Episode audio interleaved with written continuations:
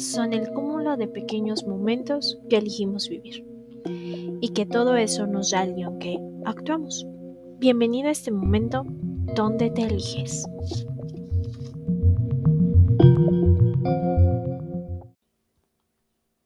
Hola, ¿cómo estás? Espero tu día esté siendo fantástico. No importa la hora en la que tú estés escuchando este audio.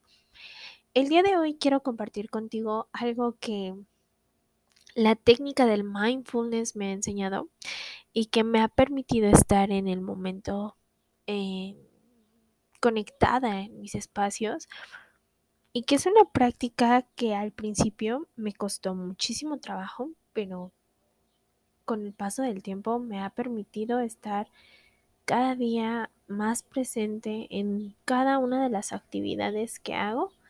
Entonces, mm, para ello quiero contarte una pequeña parte de, de una reflexión y por qué es, es importante tener esto en nuestra vida. Y con ello quiero hacerte una pregunta.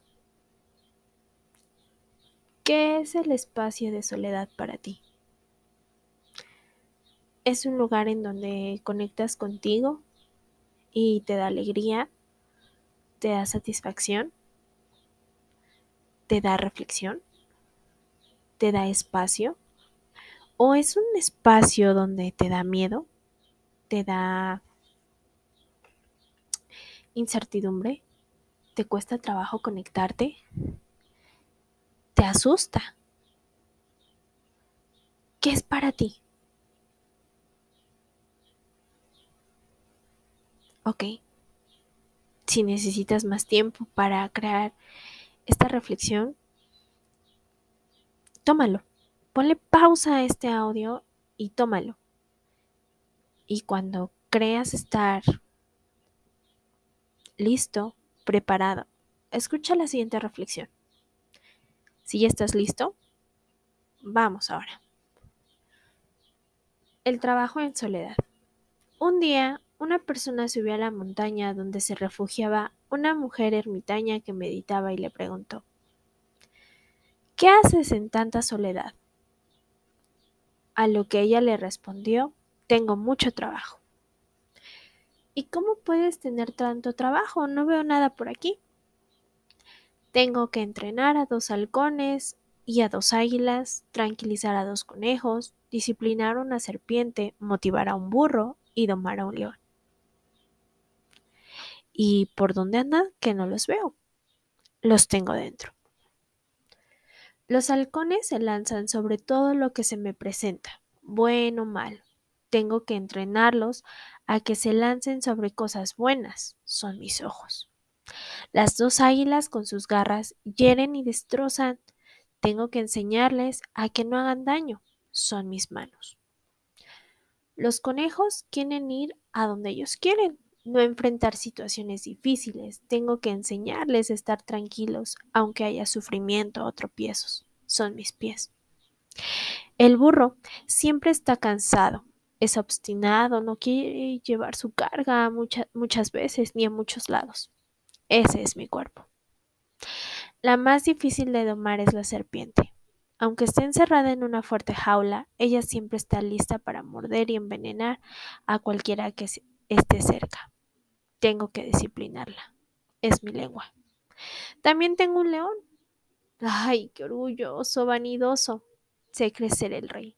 Tengo que domarlo. Ese es mi ego. Como ves, mi amigo, tengo mucho trabajo.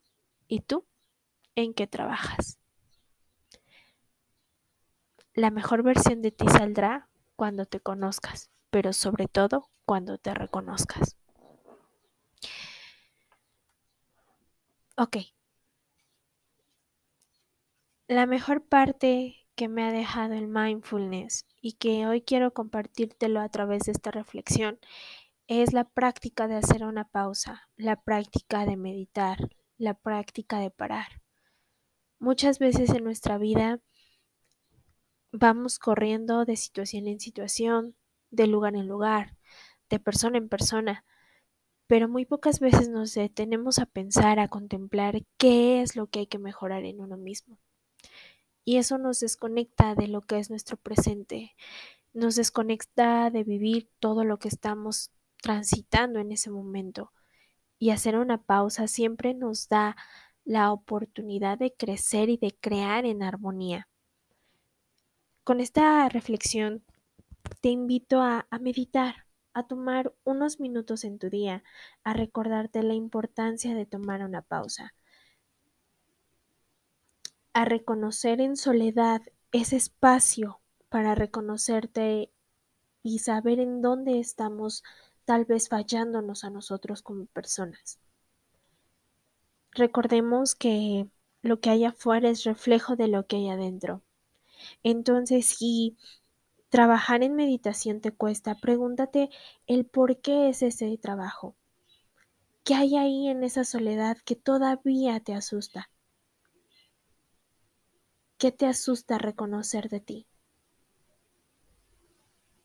Pregúntate si eso que te asusta solo es aquello que deseas cambiar pero que no sabes cómo aún. Si ya lo estás haciendo y ya vives en soledad esos instantes y ya no te asusta, reflexiona qué has ganado en esa soledad y compártelo. Comparte cómo esa soledad te ha permitido reconocerte. La vida en ocasiones nos lleva a la soledad de maneras muy impulsivas, pero son sanas, son buenas y nos permite reconocernos. A veces volvernos a conocer. La vida es mágica Así que, cuando sea necesario, visita ese espacio en soledad. No solo. Recuerda que va a haber una diferencia. Solo es con nadie. Pero cuando vas a la soledad, lo estás haciendo contigo mismo. Y no hay mejor compañero de vida en la meditación que tú. Porque ahí no va a haber un juicio, solo va a haber una experiencia. No va a haber una voz más que la tuya. Solo va a haber un yo dividido en varios seres. Y ese ser, esos seres simplemente eres tú con tu mejor versión, con tu peor versión, con tu versión más rota o con tu versión más descosida, con tu versión más sanada, con tu versión más amada. Así que te invito a que todos los días, por un momento, tomes a lo mejor cinco minutos para caminar en soledad y practiques eso que le llaman la pausa. Y me despido con esto. Practica la pausa cuando entres en duda. Cuando te enojes, pausa. Cuando estés cansada, pausa. Cuando estés estresado o estresada, pausa. Y cuando pauses, reconócete. A veces nos toca ser el motivador, el maestro, el aprendiz en ese momento de soledad de nuestra propia vida.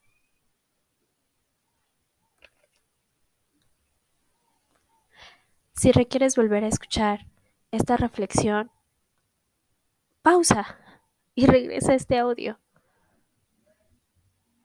Si consideras que hoy no fue un buen día y necesitas una guía, toma este audio y genera con este audio y esta reflexión esa pausa de tu día para saber a quién tienes en ese momento.